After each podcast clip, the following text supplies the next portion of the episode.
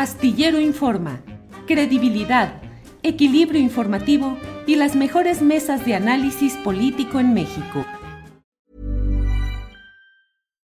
Here's a cool fact. A crocodile can't stick out its tongue. Another cool fact, you can get short-term health insurance for a month or just under a year in some states. United Healthcare short term insurance plans are designed for people who are between jobs, coming off their parents' plan, or turning a side hustle into a full time gig. Underwritten by Golden Rule Insurance Company, they offer flexible, budget friendly coverage with access to a nationwide network of doctors and hospitals. Get more cool facts about United Healthcare short term plans at uh1.com. Hiring for your small business? If you're not looking for professionals on LinkedIn, you're looking in the wrong place. That's like looking for your car keys in a fish tank. LinkedIn helps you hire professionals you can't find anywhere else, even those who aren't actively searching for a new job but might be open to the perfect role. In a given month, over 70% of LinkedIn users don't even visit other leading job sites. So start looking in the right place. With LinkedIn, you can hire professionals like a professional. Post your free job on linkedin.com slash people today. Entramos en la mesa de periodistas de los martes. Los martes aquí. Ahora, Temoris como panelista, Arnoldo Cuellar, nuestro querido Arnoldo Cuellar, aquí ya este martes. ¿Cómo estás, Arnoldo? Buenas tardes. Muy bien, muchas gracias. Pues con muchas ganas de esta mesa, que no me la perdería por nada del mundo. Digo, por escucharlos, ¿eh? Por escucharte a ti, querido Arnoldo, a Temoris y Arturo, lamentablemente parece que no va a poder, tuvo una emergencia, parece que no va a poder conectarse. Nos va a hacer falta, por supuesto, por el estado de Coahuila. Y es que hoy, pues, tenemos muchos temas que son prácticamente eh, derivados del domingo, ¿no? Eh, muchas cosas que tienen que ver con la sucesión presidencial, con las elecciones, eh, pero todo muy interesante. Temoris, nosotros ya por acá, ahora tú como panelista, estábamos escuchando estas declaraciones de Movimiento Ciudadano justamente porque pues es hundirse en el Titanic, ¿no? Es, están confirmando que no van a, que no van a ir con Alianza ni con Morena ni con supuestamente en estos momentos ni con Va por México. Pero eh, Temoris, ¿cómo tú viste las elecciones del domingo pasado, pero sobre todo ahora en este contexto en el que ya vemos que está muy avanzada la, la sucesión por el 2024? ¿Cómo ves la reconfiguración política? Pues es que de, de, entrada nos están regalando muchas frases célebres, ¿no? Y, bastante divertidas. Este, por ejemplo, ahora dijo Dan, Dante Delgado eso de, de, que, de, que, no quiere que, lo, que, lo, eh, que los embarquen en el, en el Titanic. Pero también dijo una muy buena, dijo, el PRI gana más embajadas que gubernaturas. Que esa, también se, va, esa también se va a quedar genial, porque eh, efectivamente ya en este momento, si tú perteneces al PRI, y quieres tener chamba, pues más, más, más adelante, te conviene pegarte eh, eh, a, la 4T para ver si te mandan a, a, España, como tal vez van, van en Alfredo del Mazo, o, te mandan a, a Dominicana, depende de cuál sea tu peso específico o cuánto se crea que puedes aportar, pero, pero en, en este momento, para tener chamba, más, más que ganar una, una gubernatura con el PRI, se puede llegar a una embajada. Y luego, en la, conferencia de prensa que dieron eh, los, los dirigentes de los partidos ayer, de los partidos de la oposición, también fue un regalo de, pues un poquito de, esquizofrenia, ¿no? Ese intento por convertir la derrota devastadora que acaba. El PRI gobernaba, bueno, pues ya antes gobernaba todo, pero, pero, pero hasta hace tres días el PRI gobernaba a 21 millones de, habitantes. Eh, eh, al perder el Estado de México pasa a gobernar 4, millones y ya es lo último que le queda. Y esto gracias al regalito que le obsequió el PAN, el, regalito que le obsequió el PAN con Durango, cuando en 2021 eh, el, PAN tenía la, la, gubernatura y le cedió la candidatura al PRI que de, de, esa forma en ese momento puede decir que tiene dos estados, Durango y Coahuila. O sea, es el partido, ya, ya no es el partido revolucionario institucional, ahora es el partido lagunero institucional, porque es todo lo que le queda. O sea, es un desastre para el PRI, pero, pero, pero sale Alito a convencer de que, de que todo ha funcionado re bien. Eh, además, una, de esa forma de, de insultar sin insultar, o sea, quiere, por un lado, ningunea a sus, a sus compañeros de viaje y luego hace como que no los ningunea. Dijo, el PRI aportó más del 69% de los votos. O sea, casi, casi les dice, no lo necesitamos. Pero luego dice, el PAN aportó más del 22%, nada que 8 o 9%. ¿Quién dijo que 8 o 9% del PAN? O sea, eso, como a quién le está respondiendo o qué. Pero es así como, como, como, como poner, eh, nosotros somos mucho mejores que el PAN, pero más o menos los cuidamos. Y luego, y luego dijo, y el PRD, nada que partido pequeño, no, el PRD aportó prácticamente más del 7%. O sea, les dijo enanos y luego hizo como que no les decía enanos, volviéndoles a decir enanos. Entonces es como, bueno, es, eh, fue todo de, de, risa, su, la simulación de la victoria, de que, de que pueden, cuando en realidad eh, las estadísticas eh, muestran, por ejemplo, que como en esta ocasión los ejes de, de, cada campaña fueron candidatos del PRI en Coahuila y en, y en Estado de México, muchos panistas y periodistas pues no, no salieron a votar porque no se animaron a votar por, por priistas. O sea, el, el, el PRI de entre las elecciones de 2021, que fue de, de alcaldías, a las elecciones de este año, aumentó su votación de 5%. Fue el único de los partidos de la coalición opositora que aumenta votación porque tiene candidata propia. Pero en cambio, el, el, el PAN cayó eh, eh, 15% en su votación y el PRD cayó en 22%. Los panistas y los periodistas no se atrevieron a salir a votar. Entonces, esto es eh, evidentemente mal, mal negocio, sobre todo para el PRD, que todo pinta que va a perder el registro en los dos estados en los que está celebrando haber participado. O sea, les van a quitar el registro y Jesús Sembrano lo cuenta como si los hubiera ido re bien. Entonces, todo es, todo es como, como, una, como una fiesta de contradicciones en donde ya no saben ni lo que están diciendo con tal de convencer que les, que les va a ir bien. Y luego sale, por, ¿por qué no? Lili Telles. Lili Telles a decir que eh, el error está en los, en los dirigentes del PAN, que hay que hace falta, bueno, de la, de la oposición, que hace falta dirigentes nuevos, que sean decentes, que sean honestos. Prácticamente les dijo indecentes y deshonestos y, y dinosaurios a los, a los dirigentes de los partidos que la acogieron y cuya o sea, y a los que quiere que la, que la O sea, que, o sea, vaya a verse, eh, eh, o sea, yo creo que desde, desde Santiago que ya comentamos aquí eh, cómo lo, lo, arrastró Lili Telles, y hasta esos están diciendo, pero qué cosa nos aventamos a la espalda.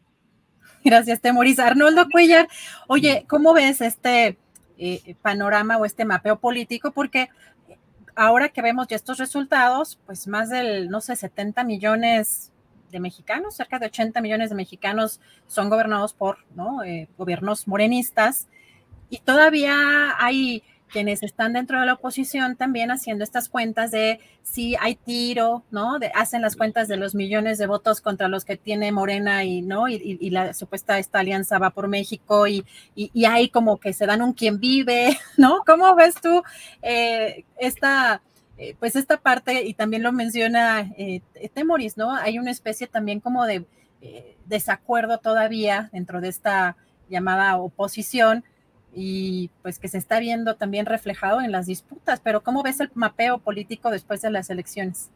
Pues vamos por partes, ¿no? Porque sí, el panorama es, es, complejo en general, es, es un asunto no sencillo y la prueba de que es complejo es que las mentes simples de los dirigentes políticos no están entendiendo absolutamente nada, porque todo lo ven en términos de ganancias muy inmediatas, eh, muy cortoplacistas.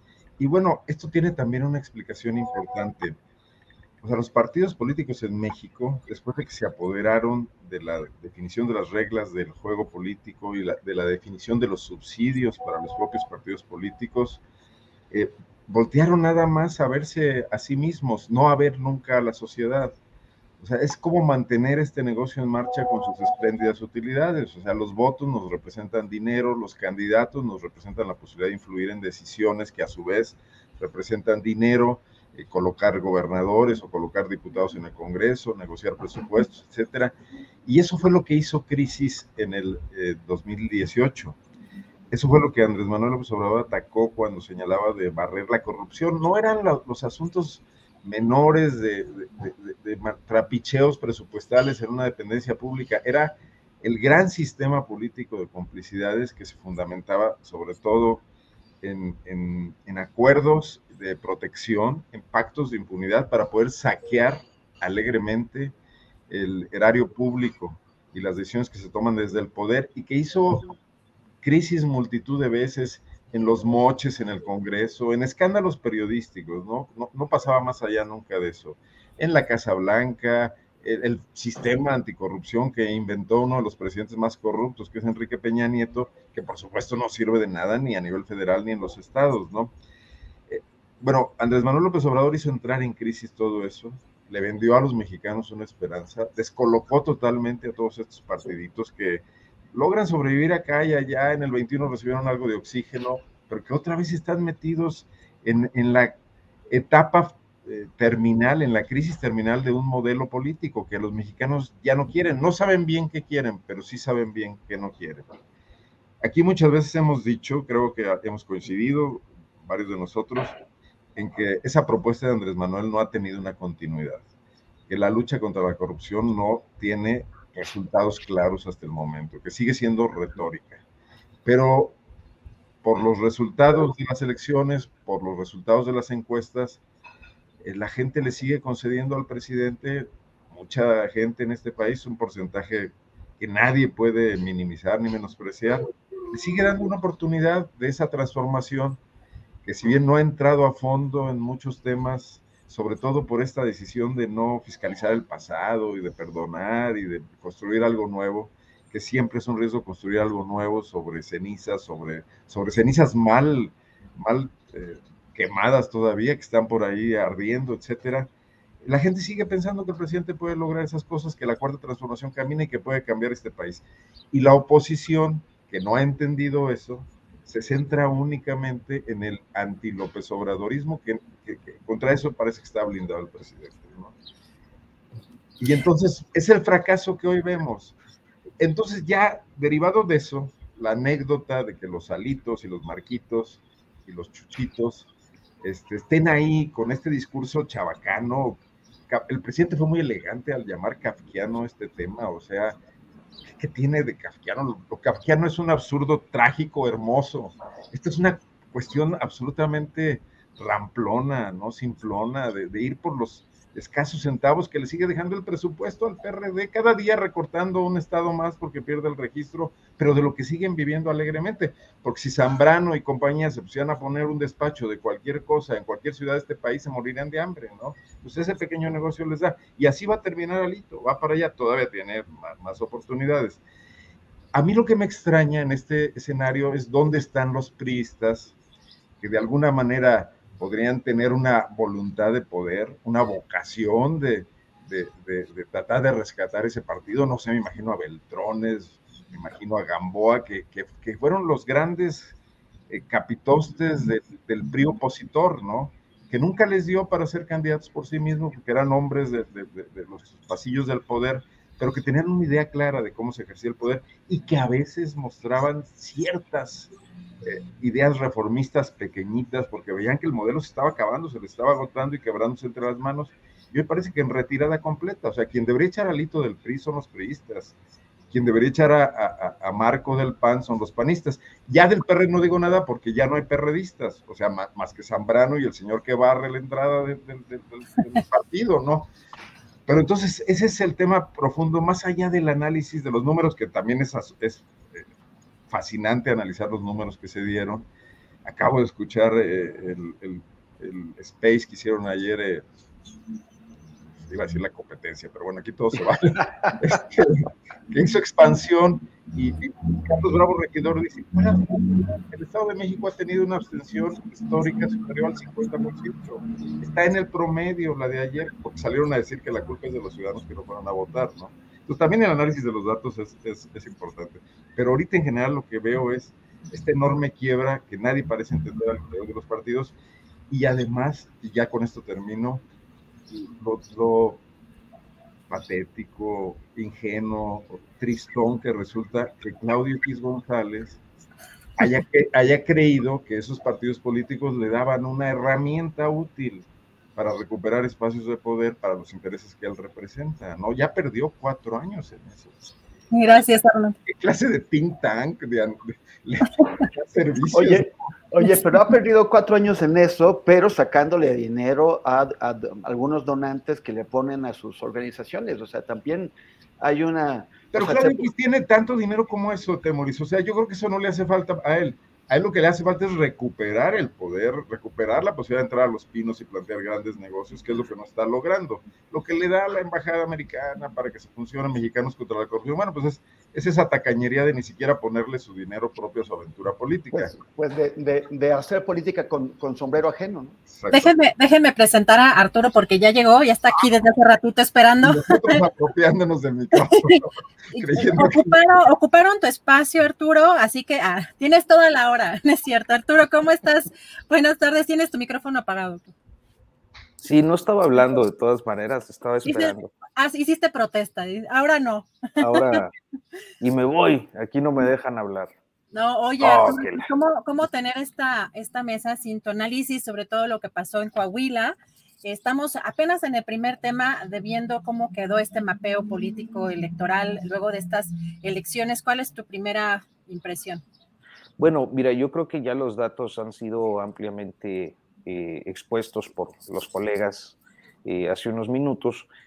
Eh, creo que a mí me llaman la atención algunas cosas. Primero, pues la situación de, del PAN, por ejemplo, ¿no? que tiene una caída estrepitosa en sus niveles de votación. Me parece que nunca antes vistos desde que tenemos elecciones bajo un organismo autónomo al Ejecutivo. Y es eh, verdaderamente dramático observar cómo algunos de los distritos, por ejemplo, que ganó en el estado de Coahuila, eh, gana por la coalición, pero gana arrastrado por el PRI. Estamos hablando de candidatos de extracción panista. Eh, yo, por ejemplo, creo que uno de esos casos es, a mí el que más me sorprendió, es el del Distrito 1 de, Coahuila, eh, donde va una panista, eh, Claudia Elizabeth Aldrete, estoy viendo mi acordeón, y postulada por el PAN, ahí la coalición gana con un amplio eh, porcentaje, casi de 2 a 1, sobre Unidad Democrática de Coahuila, Partido Verde. Estamos hablando de una votación como coalición de cerca de 31 mil votos. Pero el PAN, que es el partido que postula a esta, a esta candidata, eh, obtuvo únicamente 1.302 votos. O sea, lo que le aportó a, a, la coalición, a los votos que obtuvo la coalición, es pues eh, aproximadamente el 4.2% de, de, de, la votación. Y eh, en términos generales de la votación total que hubo en ese distrito, el PAN no llegó ni siquiera al 2%. O sea, estamos hablando de que eh, siendo este, creo que el caso más extremo de los que he alcanzado a revisar, hay una situación más o menos eh, consistente con lo ocurrido en el Estado de México, donde el análisis de los datos nos permite ver que el PAN por sí mismo, o sea, el PAN sin coalición en el llamado corredor azul, que se supone es donde tiene su fuerza electoral, eh, no hubiera podido ganar eh, una elección por sí mismo. entonces, y esto creo que nos lleva a una reflexión profunda sobre las condiciones de la segunda oposición en este país, porque aparentemente estamos hablando de, no la segunda oposición, sino la primera oposición, o sea, el partido mayoritario de las oposiciones, eh, la, primera, la segunda fuerza electoral de México, eh, que en estos momentos no eh, está reflejando que no tuvo eh, pues capacidad ni siquiera para alcanzar en muchos casos los márgenes eh, mínimos con los que podría o puede conservar el registro. O sea, si tomamos en cuenta concretamente el caso de Coahuila, que pues me tocó cubrirlo y por eso tengo los datos más, más actualizados. Eh, la votación de, y aquí estoy sacando otra vez mi acordeón porque si no me, me, confundo, la votación total de, de, el PAN, como, o sea, del PAN solo, o sea, cuando uno vota por coalición, vota también por, o sea, vota por partido, ¿no? Este, y el PAN obtuvo, alcanzó apenas el 6.6 de la votación total en el estado de Coahuila. ¿Qué, qué importancia tiene esto en el caso de Coahuila? Eh, bueno, eh, hay que decir que en 2017 eh, el PAN no solo era la segunda fuerza electoral en el estado, sino que estuvo a nada de ganar la gubernatura, de generar la primera, a diferencia del día de hoy, que bueno, el margen es eh, aplastante, eh, pero en 2017 estuvo a punto de ganar la gubernatura, eh, realizó un periodo postelectoral muy intenso, con movilizaciones sociales amplias, grandes, que hacía muchos años no se veían en el estado de Coahuila. Yo creo que pues desde las huelgas universitarias, quizás desde la huelga universitaria de 1984, no había un movimiento eh, ciudadano que tomara las calles como lo hizo eh, en 2017 eh, el PAN y los demás partidos en respaldo de, del PAN acusando fraudulencia electoral y pidiendo la anulación de las elecciones que finalmente pues validó el Tribunal Electoral del Poder Judicial de la Federación apenas unos cuantos días antes de que Miguel Ángel Riquelme Solís llegara a la gubernatura.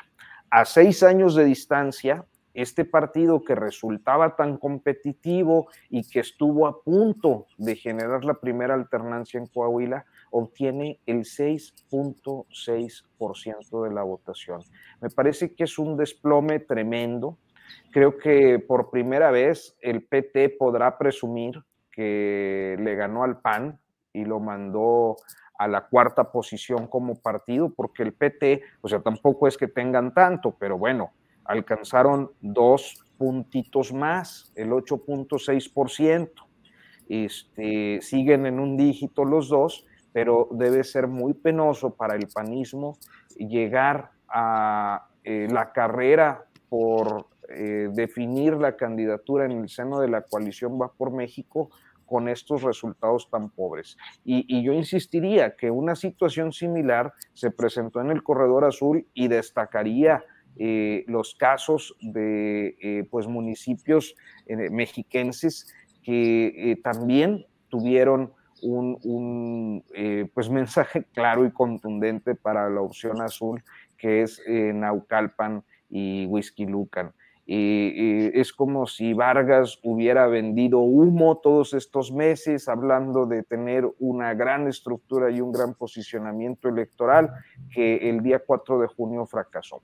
Entonces, dicho esto, me parece que es interesante porque eh, eh, hay cosas que se están definiendo rumbo a la elección de 2024 y resultados tan pobrísimos creo que dejan muy mal parado al PAN, que es el partido que se supone va a conducir la carrera eh, por la candidatura presidencial y la de la Ciudad de México en, eh, pues la, en el polo opositor más grande del espectro electoral.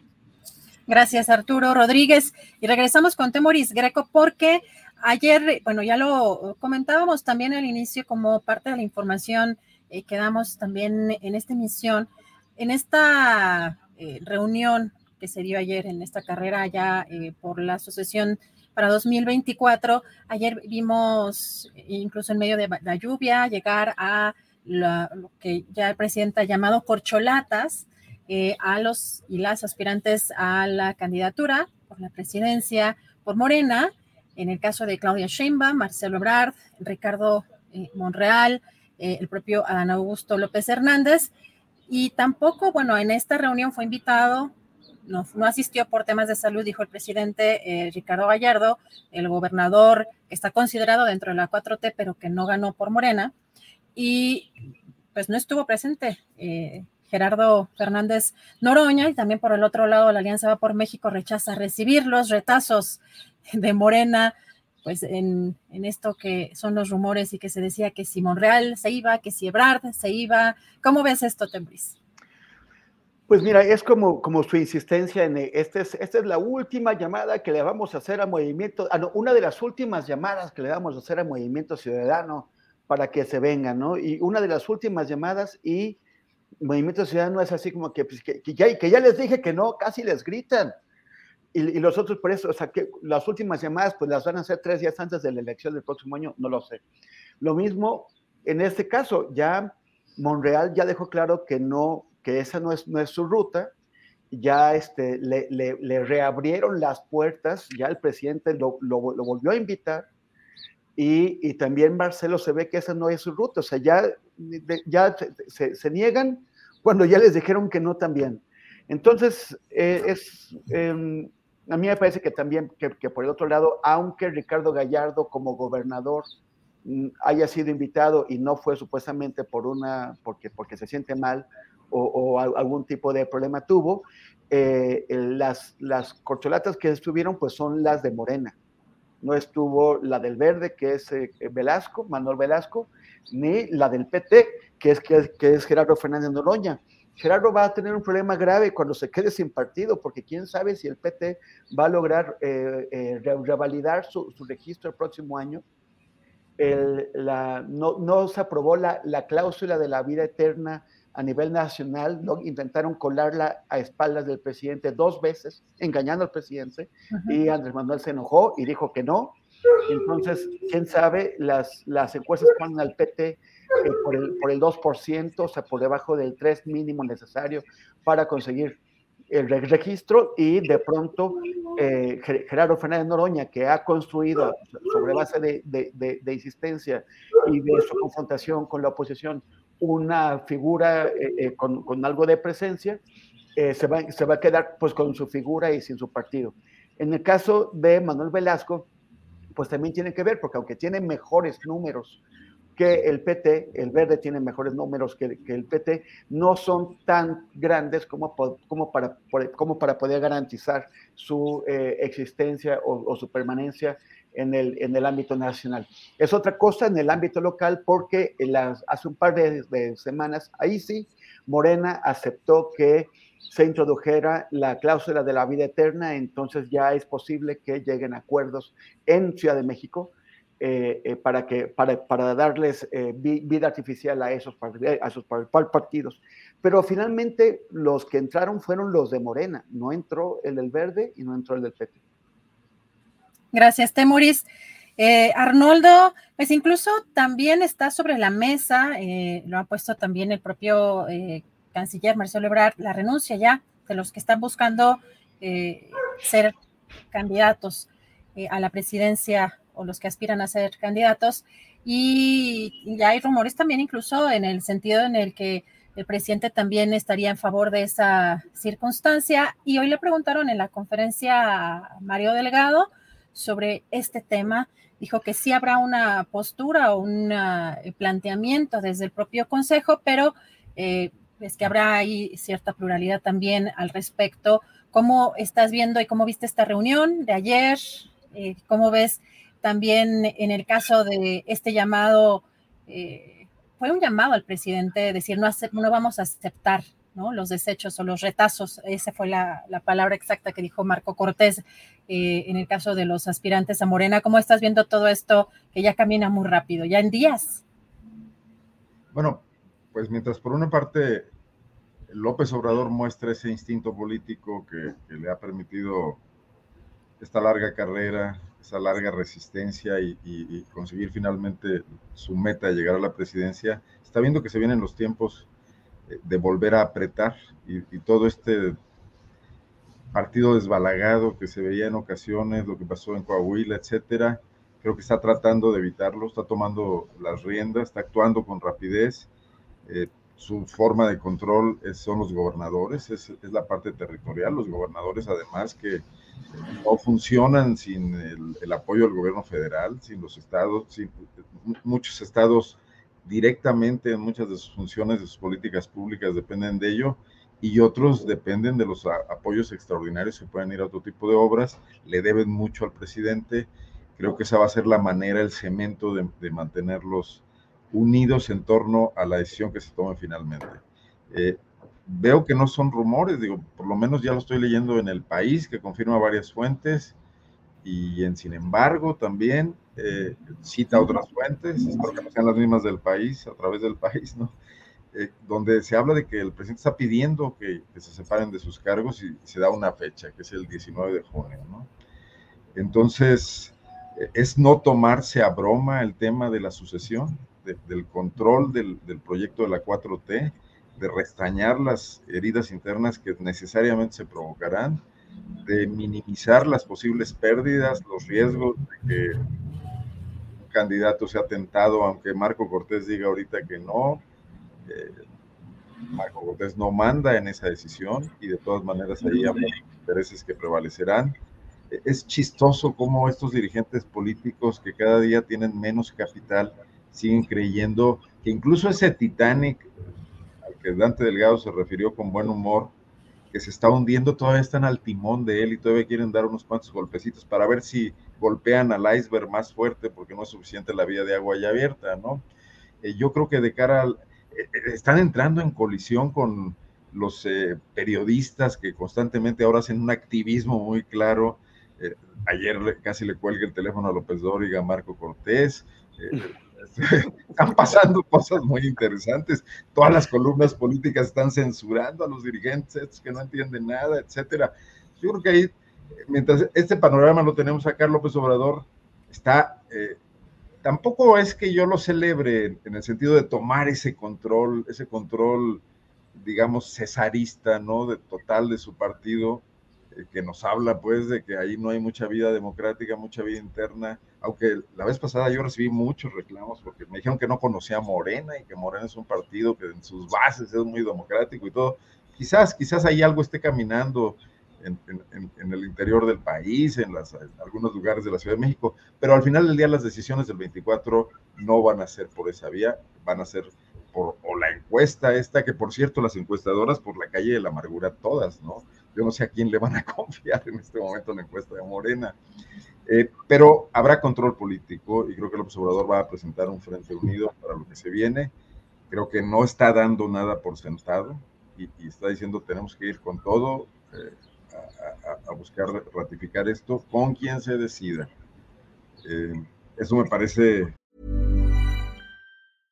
Hey, I'm Ryan Reynolds. At Mint Mobile, we like to do the opposite. of what Big Wireless does. They charge you a lot, we charge you a little. So naturally, when they announced they'd be raising their prices due to inflation, we decided to deflate our prices due to not hating you. That's right. We're cutting the price of Mint Unlimited from $30 a month to just $15 a month. Give it a try at mintmobile.com slash switch. $45 up front for three months plus taxes and fees. Promo for new customers for limited time. Unlimited more than 40 gigabytes per month. Slows. Full terms at mintmobile.com. Hiring for your small business? If you're not looking for professionals on LinkedIn, you're looking in the wrong place. That's like looking for your car keys in a fish tank. LinkedIn helps you hire professionals you can't find anywhere else, even those who aren't actively searching for a new job but might be open to the perfect role. In a given month, over 70% of LinkedIn users don't even visit other leading job sites. So start looking in the right place. With LinkedIn, you can hire professionals like a professional. Post your free job on linkedin.com slash people today. Que habla de un instinto de, fundamental de, sobrevivencia política, como decía antes, que contrasta mucho con lo que está pasando en las oposiciones. Mira, Marco Cortés hizo una reunión, también lo leí en algún lado, por Zoom con sus gobernadores. O sea, López Obrador los citó aquí y les avisó y vengan, se les pidió una sopa de frijoles. a, a ese Zoom el gobernador de Guanajuato, si es que se unió, lo hizo desde Japón donde anda en una gira de trabajo, de esas giras que ya saben, ¿no? Dos semanas se va a echar en, el lejano oriente, pero venía llegando de otra gira por España y por Croacia, donde fue a haber un asunto vitivinícola. Guanajuato quiere competir ahora, ya no se diga con Ensenada, creo que quieren hacerlo competir con Chile, lo cual es una cosa absurda. Pero esos gobernadores que tienen el control territorial de la política por parte del PAN, cada vez menos estados, están así, mientras López Obrador está mandando unas señales muy claras. Esto nos dice muy bien a bien cómo está el escenario para el 24, ¿no? Gracias, Arnoldo. Arturo Rodríguez, eh, ¿cómo, ¿cómo ves tú esto que empezó ya a partir, yo creo que del primer minuto o, en cuanto prácticamente cerraron las casillas, eh, ya empezó a moverse, pues todos los aspirantes eh, ya empezaron a poner también pues el dedo en el renglón, sobre todo en el tema de las encuestas. Hay ya declaraciones también, lo han habido, bueno, obviamente tanto Monreal como Marcelo Ebrard han manifestado que están en desacuerdo con la tradicional encuesta. Vamos a ver qué método eh, eligen o cómo se lleva a cabo la reunión que tendrán el domingo, pero eh, pues a partir de la reunión de mañana y también de lo que ha manifestado la oposición respecto a estas corcholatas y sus propios candidatos, ¿cómo ves ya este camino hacia el 24? Bueno, muy, rápido voy a dar respuesta a varias cosas. Efectivamente, eh, tengo la luz muy quemada hoy, perdonen ustedes.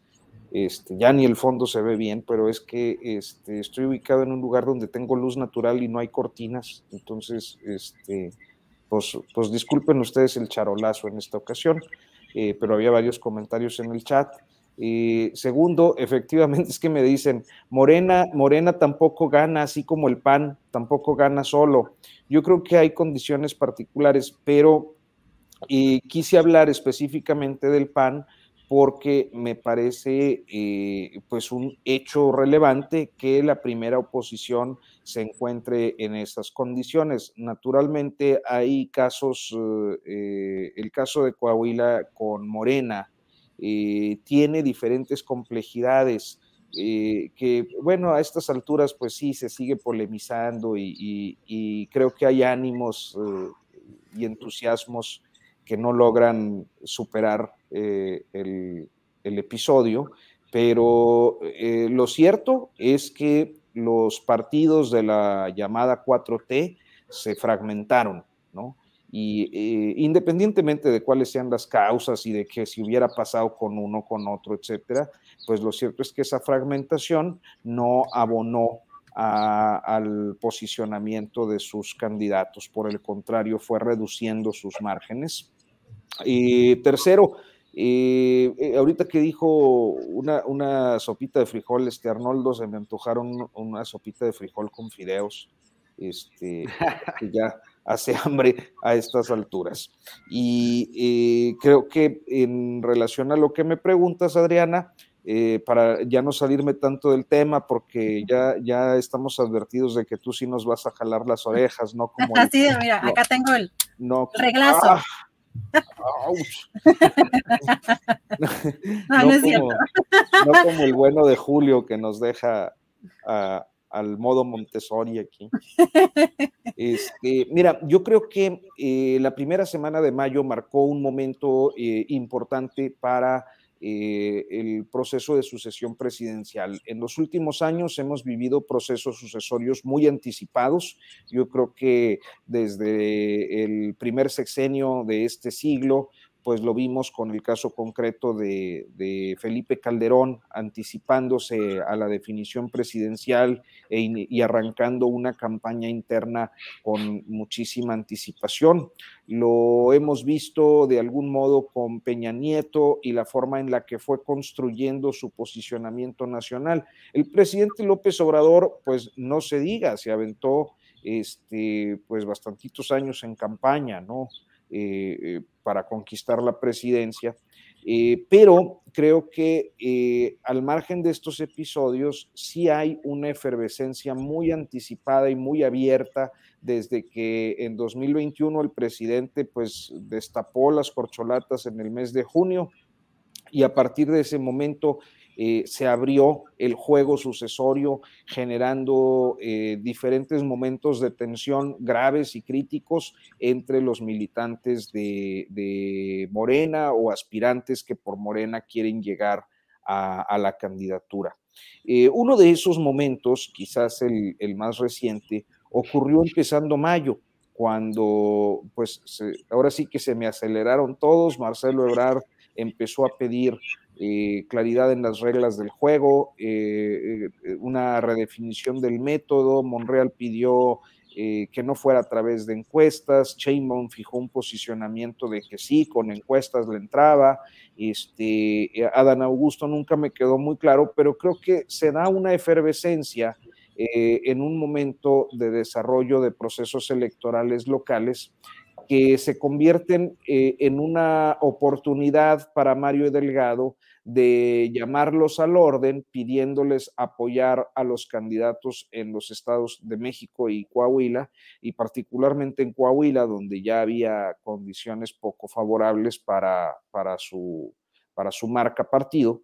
Eh, de manera que eh, el juego sucesorio entra eh, en una tensa calma, porque de todas maneras se dejaban ver alguna declaracioncita, deslizaba alguna cosa, pero los tres principales de Morena estaban eh, determinados a eh, pues tener eh, o retomar su, digámoslo así, conflictividad a partir del 4 de junio o a partir del 5 de junio es una conflictividad natural, o sea, no, la, no lo digo en, sentido peyorativo, la, política y la competencia pues implican conflicto de cualquier tipo, de ideas, a veces con algunas bajezas, a veces de manera más eh, cortés, pero a final de cuentas un conflicto interno que en este momento está centrado en el método.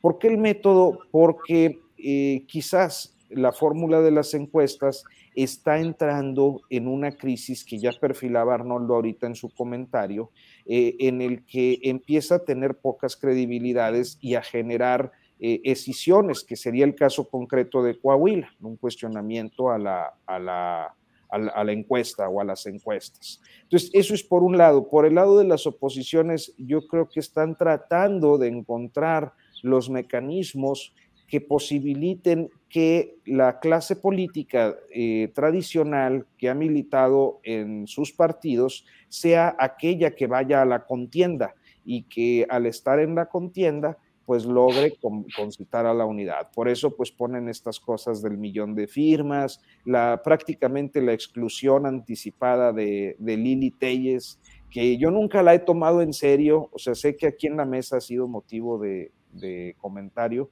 Yo nunca la he tomado como una presidenciable seria, este, pero que bueno, pues ahí están eh, tratando de contener en su verborrea y manejo de las redes sociales.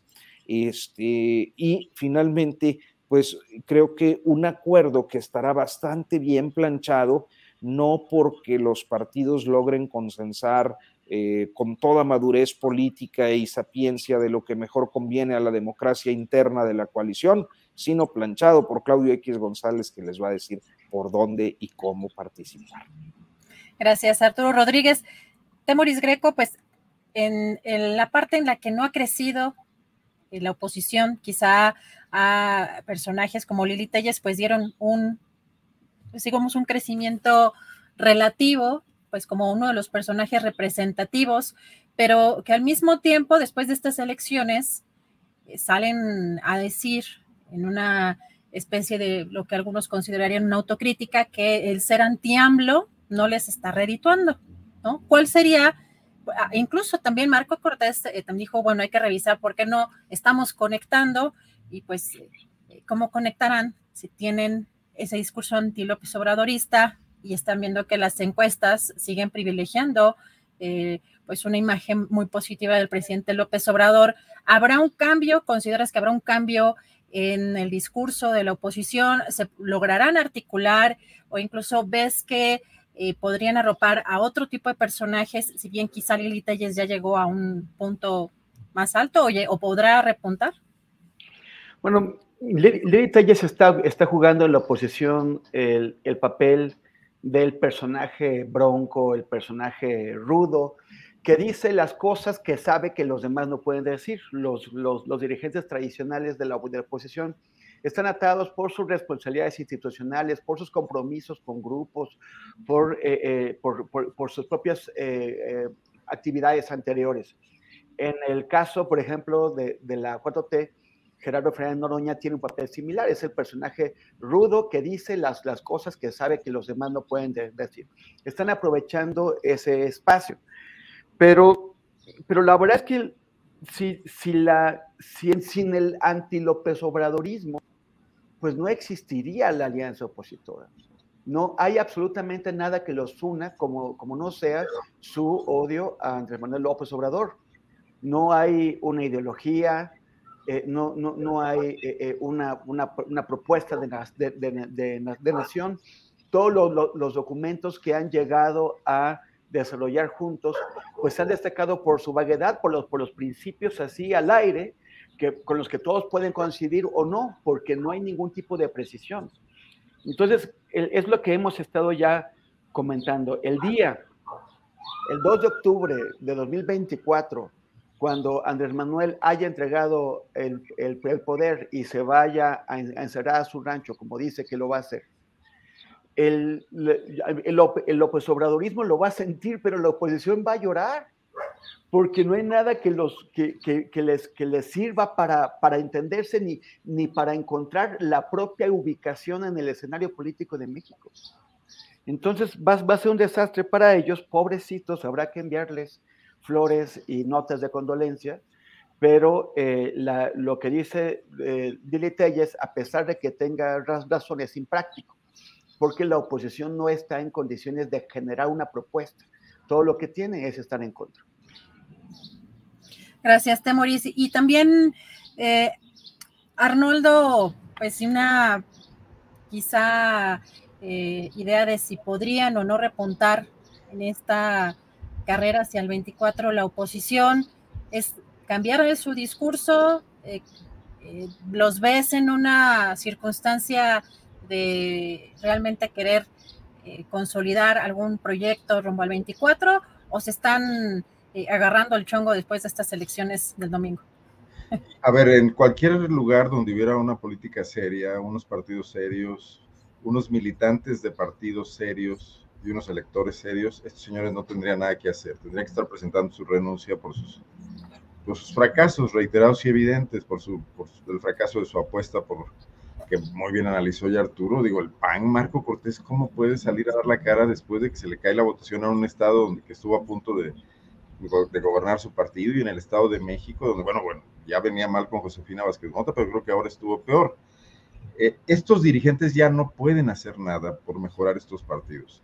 En cambio, los partidos pueden empeorar de la mano de estos dirigentes, pero ahí la culpa será de esa militancia, de esos cuadros distinguidos que, hay siempre en los partidos políticos, de esos expresidentes, exgobernadores, que deberían formar ahí una especie de grupo crítico, de masa crítica, para tratar de pedir cuentas. A veces se juntan los viejitos exgobernadores del PAN y mandan algún mensaje y Marco Cortés los ningunea absolutamente. Él, él a su vez también fracasa rotundamente, pero nadie le puede reclamar. Entonces, no, no hay manera de que con estas dirigencias, estos partidos políticos, no te voy a decir que, que mejoren, que cambien, que que entiendan. El problema es que no están entendiendo y cuando no estás entendiendo algo, ¿cómo puedes cambiarlo, no? O sea, ellos no detectaron que López Obrador hizo un diagnóstico correcto de los hartazgos de los mexicanos, ni siquiera han detectado que López Obrador está fallando en atender eso y desdeñan el propio diagnóstico del cual ellos formaban parte. Ellos son el cáncer al que señaló López Obrador. O sea, tendría que estar siendo bastante radicales en su autocrítica. ¿Y qué tenemos? Que ayer salieron a culpar a todo el mundo, Menos mal que no llovió, porque hasta el meteorólogo la hubiera llevado, ¿no? Culparon a Del Mazo, culparon a los ciudadanos que no votaron, eh, etcétera, etcétera, ¿no? Pero ellos nunca asumieron su propia responsabilidad. Entonces, yo creo que quien debe estar pensando seriamente las cosas es Claudio X González, es José Antonio Fernández de FEMSA, es el señor eh, de Grupo México, Larrea, quienes están diciendo, oigan, con esto no vamos a ninguna parte. Y ahí pueden pasar dos cosas que tengan alguna manera eh, de, buscar un acercamiento con Morena, con, con quien quede como candidato de Morena o con quien no quede, pero estos partidos van directos al basurero de la historia. Ahora bien, los gobernadores que pusieron, en el caso de Durango, esta, este partido lagunero institucional al que se refería Temoris, pues ahora los jefes son los gobernadores. Alito no puede ir ni a Durango ni a Coahuila a decir nada, ¿eh? Absolutamente. El presidente del PRI de Coahuila va a ser el que diga el, señor gobernador, cuyo nombre se me escapa, pero está aquí Arturo para corregirme rápidamente, ¿no? El, nuevo y el anterior. Entonces, no, no hay ahí nada que hacer. O sea, es más, creo que perdemos el tiempo miserablemente todavía analizando a Marco, a Alito y a entonces, porque están convertidos nada más en unos estorbos, no en una solución de nada. Será un problema de esos partidos ver cómo se liberan de ellos. Después de que los atraparon de tal manera que a través de los órganos internos, de los cambios de reglamentación, lo que validó el INE y el TEC para que Alito se quedara ahí todavía, ¿no? Eh, todavía en aquellas complicidades que tenían, pues ese es un problema para esos partidos, no es un problema para López Obrador, ¿no? López Obrador tiene otros problemas, ver qué ocurre, porque los movimientos exitosos también tienen problemas, tienen muchos más problemas, pero también muchos más recursos para resolverlos, porque hay más expectativas, ¿no? Allá, allá debe ser, o sea, Insurgentes Norte debe ser una especie de castillo abandonado con pasillos, donde se abren y se cierran puertas con el viento, así como película de terror, pues yo creo que ya nomás la oficina de Alito está ocupada y no se diga el, edificio del PRD en la colonia Roma, ¿no? Jurassic Park sin dinosaurios. A, ver si no se convierte en una extensión del centro comercial de Buenavista. Gracias, Arnoldo. Arturo Rodríguez, ya no hay nada que hacer con la oposición.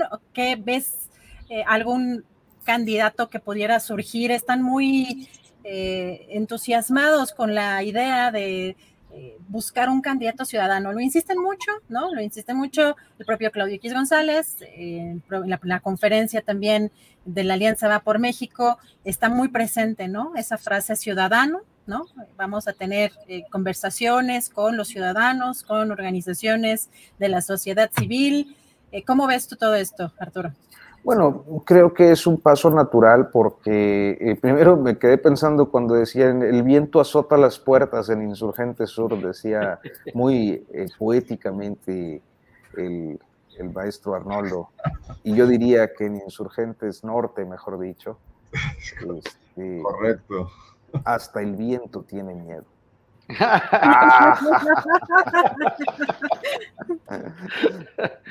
Oye, este, fíjate que, eh, pues sí, yo creo que eh, es tan tarde. O sea, el proceso sucesorio eh, en la parte oficial, en el partido gobernante, inició. Y digo en el partido gobernante porque la verdad es que creo que ya quien crea que a través del PT o a través del Verde pueden impulsar una encuesta para la candidatura en coalición de Morena, este, eh, pues yo creo que es, ingenuamente, e, es, eh, políticamente ingenuo. Este, es una encuesta de Morena, a la que se adhieren o no se adhieren el PT y el Verde, ¿no? E, eso ya está más que claro. Este, sé que eh, quienes simpatizan sobre todo con Gerardo Fernández Noroña, pues estarán muy a disgusto con el comentario, yo también simpatizo con Fernández Noroña, pero tiendo a simpatizar con los que van a perder. Este, la verdad, pues sí, uno eh, así la de parte le iba a Guadiana. Pues sí. Eh, pero mira, eh, me parece que van tarde. O sea, esto inició en junio de 2021 y no han logrado no solo ponerse de acuerdo, sino encontrar a alguien que se haya proyectado lo suficientemente bien para poder, o sea, la, coalición opositora no es que no sea competitiva, yo creo que sí lo es, sí es competitiva, sí tiene un porcentaje importante del electorado, pero le faltan los puntos necesarios para poder colocarse en un tú a tú y eso depende mucho del perfil que puedan postular y me parece que lo que hemos visto hasta este momento no es más que el reciclaje de viejitos, dice, dice Arnoldo, bien, bien, bien grosero, ¿verdad? Dice, los viejitos panistas exgobernadores, los, los del Yunque dices, ¿no? Pues son los que salen ahí este, a decir alguna cosa que a nadie le importa, de vez en cuando, ¿no? Eh, como bien dice, como dice Arnoldo y dice bien, pues otros viejitos, ¿no? de, la vida política. No lo digo tampoco en tono peyorativo, pero pues Santiago Krill ya no se cuece al primer hervor, por ejemplo. Este, y me parece que eh, eh, es, a ver, yo creo que a veces eh, uno no puede ser tan extremo en su consideración sobre los perfiles de las personas dedicadas a la política, o sea, de los políticos profesionales. porque ni todos son iguales, ni todos cargan las mismas, pues los mismos pecados o los mismos reclamos no es lo mismo que te acusen de otorgar una concesión indebidamente a que te acusen de haber desfalcado o de estar relacionado con el narco, o sea, como hay niveles, ¿no? Eh, pero bueno, dicho eso, eh, yo creo que sí hay políticos profesionales que son de cierta edad que tienen que estar activos en la vida política porque su experiencia le aporta a la democracia y le aporta los consensos y le aporta la construcción de cosas, de proyectos. Eh, pero me parece que eh, en el caso de las oposiciones no se trata solo de ese sector de políticos experimentados, sino que en general no han encontrado un perfil que resulte suficientemente atractivo para poder darles el jalón de competitividad y me parece que a estas alturas es decir, a seis meses o más o menos de la definición formal, conforme a los tiempos legales de sus precandidatos, no han logrado dar en el clavo. estamos a seis meses porque será en diciembre, empezando diciembre, cuando esto ya esté eh, más o menos definido. Y me parece que eh, el tiempo que les queda, pues no les da, no solo para construir la candidatura, sino para proyectar a la persona Tendrían que buscar una persona que ya esté proyectada, pero no tienen ninguno. Eh, con la popularidad, el nivel de conocimiento, la respetabilidad, un pasado eh, que sea incuestionable. Eh, es claro que están excluyendo a dos aspirantes este, y qué bueno que lo hagan porque si no, pues peor les va, como Ricardo Anaya o, o Francisco Javier García Cabeza de Vaca. Pero eso, no han encontrado y no tienen un perfil y yo creo que ya no les da para construirlo. Gracias, Arturo Rodríguez. Y llegó la, la hora de los postrecitos. Temoris, tu postrecito. Pues, pues por un lado llama la, atención estos pleitos, ¿no? Este, o sea, sí es cierto que eh, los, los, columnistas eh, muy críticos con el gobierno de López Obrador eh, o sea, los que traen crítica por consigna, también ya parece que traen crítica eh, por consigna contra el PRIAN, porque, porque ya, ya están muy angustiados y, y traen una desesperación. Yo creo que de, que de verdad están hartos de que ni, los, ni el PRIA puede, puede construir una, una opción, ni sus dirigentes se retiran como para dejarle chance a otros de poder construir esta, esta opción. Entonces, están eh, entendiblemente enojados porque pues ya no, no ven de otra y además ellos mismos han construido y se han encerrado en un discurso catastrofista, apocalíptico, donde, donde el país está a punto de la, de la desaparición y pues no ven que, que, que, hay, que haya una, una, solución. Entonces, bueno, eso, eso por un lado.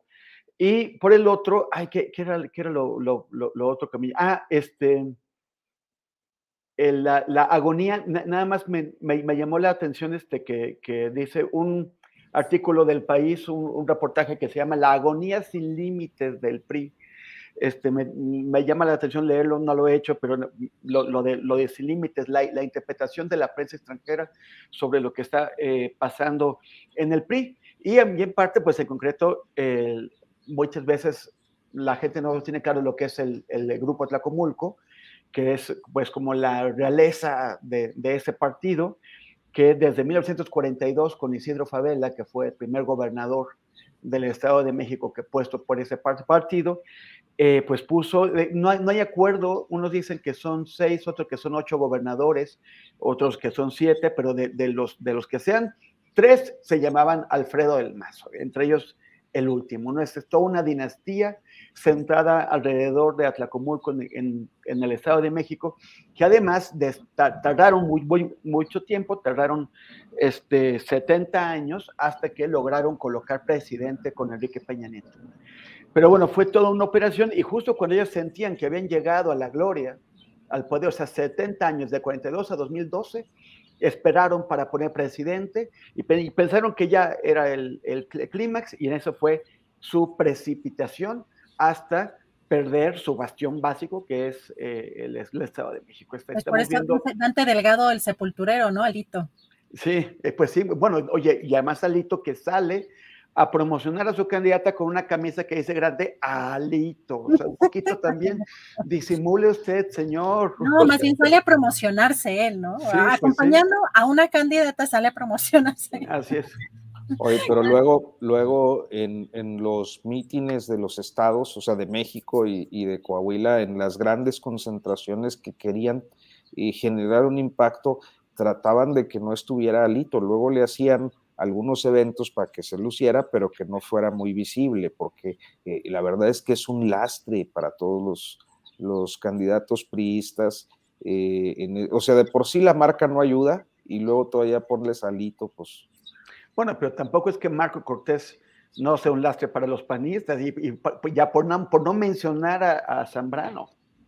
Bueno, Zambrano, yo creo que en el caso de Marco Cortés más bien no concita ningún entusiasmo. Ibas a decir algo, Arnoldo. Contra todo lo que se ha dicho en esta mesa, yo quiero hacer un homenaje a Lili Telles. Porque acaba de declarar que lo del Estado de México fue una derrota y que no se anden con tarugadas. Yo, por lo menos alguien lo dice así.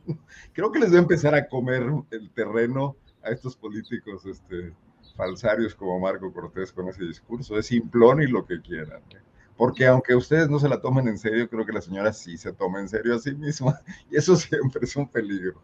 Así es, y, también pues algunos personajes eh, vinculados a, sectores importantes, ¿no? Por ahí también veía a Claudio X González darle mucho vuelo a la hilacha con Lili Telles en algún evento también en específico y hay que recordar que pues un personaje como Claudio X González pues tiene también cierto poder económico, político en su sector, ¿no? Y, sobre todo dentro de esa alianza como gerente, como dice eh, luego en sus columnas Julio Astillero, pero tu postrecito, eh, Arnoldo. Rápidamente, eh, guanajuatizando, porque ya pasó el 23 y viene el 24, están pasando cosas acá interesantes. Este gobernador que se va de viaje, Diego Señor Rodríguez Vallejo, eh, eh, encabezó un evento hace algunas semanas, antes, antes de su anterior viaje, para eh, repartir unas tarjetas rosas a mujeres en, Guanajuato. Se les retrasó el 10 de mayo, pero las anduvieron, anduvieron dando días después y pretendieron reunir a 25 mil mujeres en, una, en la Expo Bicentenario, que es un monumento fenomenal a la corrupción de otros exgobernadores del PAN, para repartirles la tarjeta rosa que les representa eh, mil pesos eh, mensuales, entiendo, por ocho meses que tienen que cobrar antes del día cinco de cada mes y solamente pueden hacerlo en las tiendas del Instituto de Pensiones del Estado, que no hay muchas, así que va a ser un relajo. Eh, sin embargo, me llama la atención cómo cuestiones tan fallidas en otras partes, pues el inventor de la tarjeta rosa fue del Mazo, que acaba de entregar el Estado de México, estén siendo reproducidas por, este panismo treintañero que llegó aquí a expulsar al PRI con sus prácticas. Se ve que hay un agotamiento total de imaginación política y, de, y hay un pánico absoluto ante lo que pueda venir, ¿no? este bastión panista también habrá que estarlo observando con calma. Señores, los invito a que de vez en cuando volteen a ver Guanajuato, si no aquí yo traeré los temas porque pueden ocurrir cosas interesantes, ¿no? Gracias, Arnoldo Collar. Pues terminamos esta mesa de los martes. Muchísimas gracias. Nos despedimos, Temoris, eh, Greco y yo, de Arturo y Arnoldo, mandándoles un fuerte abrazo, que tengan una excelente semana y ya estaremos la próxima semana analizando pues más cosas, lo que siga avanzando. Ya levantó la mano Arturo. A ver, O sea, ya vi que estoy castigado. Pues está bien. Pero próxima semana me toca. Yo sentí gacho, eh. Perdón, doble postrecito por el error de esta moderadora. Perdóname, Arturo. Eso es por llegar tarde, esto no es una Montessori. No, no, no. No, y por la iluminación también. No, eso, fue por la, eso fue por lo Montessori. Ya, Porque ya, nos, ya nos están diciendo que no digamos que dejamos de estar bromeando con el Montessori porque de por sí hay muchos estigmas en el sistema y que si no estamos desinformando. Bueno, tiene, pueden, tener razón. Mejor vamos a decir el, la mesa prián. Ácrata. No. Iconoclasta. Eso. No, perdóname, Arturo. No, no te preocupes. les mando un saludo muy afectuoso y gracias, como siempre, a la audiencia. No, pero tu postrecito. ya, se, ya se sintió. Ahora sí va a tener sentido. Perdóname, Arturo. Regálame ya no quiero nada. No, no, no. Ya, ya, me siento muy incómodo, nomás era el chascarrillo. Este, no, mira, decir, eh, eh, yo quiero coahuilizar el, el asunto. Entonces, sí, vamos eh, a observar lo que viene en el estado de Coahuila, me parece que hay una efervescencia grande que, bueno, sí, llegó a articular a las desarticuladas oposiciones locales, este, pero que también se ha expresado en otros eh, momentos y en otros procesos, como lo ocurrido en el viraje que sufrió el sindicato magisterial en el estado de Coahuila hace unos meses, este, que pues eh, básicamente dejó sin el control que históricamente había tenido, históricamente ya, porque eran más de dos décadas, eh, Carlos Ariel Moreira, y por otra parte, observar que vienen otros procesos que pueden también ser muy intensos, inclusive antes de la presidencial, como lo es la elección de la Universidad Autónoma de Coahuila. Ese tema en particular eh, estaremos abordándolo de manera exhaustiva en la siguiente edición de El Coahuilense Impreso, eh, al que yo pues les invito a seguir en sus diferentes redes sociales para quienes tengan interés en, eh, en, mi terruño, que es el estado de Coahuila, y ese sería todo el comentario. Arturo, rápidamente una pregunta. ¿Continuidad o ruptura entre Manolo Jiménez y Riquelme y los Moreira? ¿Es que son un grupo compacto o puede haber ahí algún tipo de Mira, yo creo que a veces eh, cuando se habla desde fuera, se habla en absolutos. Es como cuando decimos, eh, el PRI del Estado de México es el grupo Atlacomulco y pues no, o sea, hay, hay otros grupos locales que tienen importancia, ¿no? Eh, el caso pues del Valle Oriente de, la Ciudad de México, pues tiene su propio grupo político que encabezado por Erubiel y, los, los magnates, le digo yo, los varones mexiquenses, ¿no? Este grupo de 10 hombres que han llegado algunos inclusive a la lista de Forbes eh, en, pues en puro negocio al amparo del poder eh, y relacionados también pues tienen sus propios representantes en la clase política tradicional mexiquense. En el caso de Coahuila sucede lo mismo. O sea, creo que una de, las eh, falsas premisas con las que a veces se hacen los análisis, porque forma parte de una narrativa opositora que no necesariamente refleja la realidad, es eh, lo del Moreirato extendido. Yo eh, puedo presumir que fui el primero que habló del Moreirato, o sea, yo le puse el nombre en, en 2007. Y desde entonces a la fecha han variado algunas cosas, o sea, hay políticos relacionados con Humberto Moreira, políticos relacionados con Rubén Moreira, pero también con Rogelio Montemayor y también con Enrique Martínez y Martínez y naturalmente con Miguel Ángel Riquelme.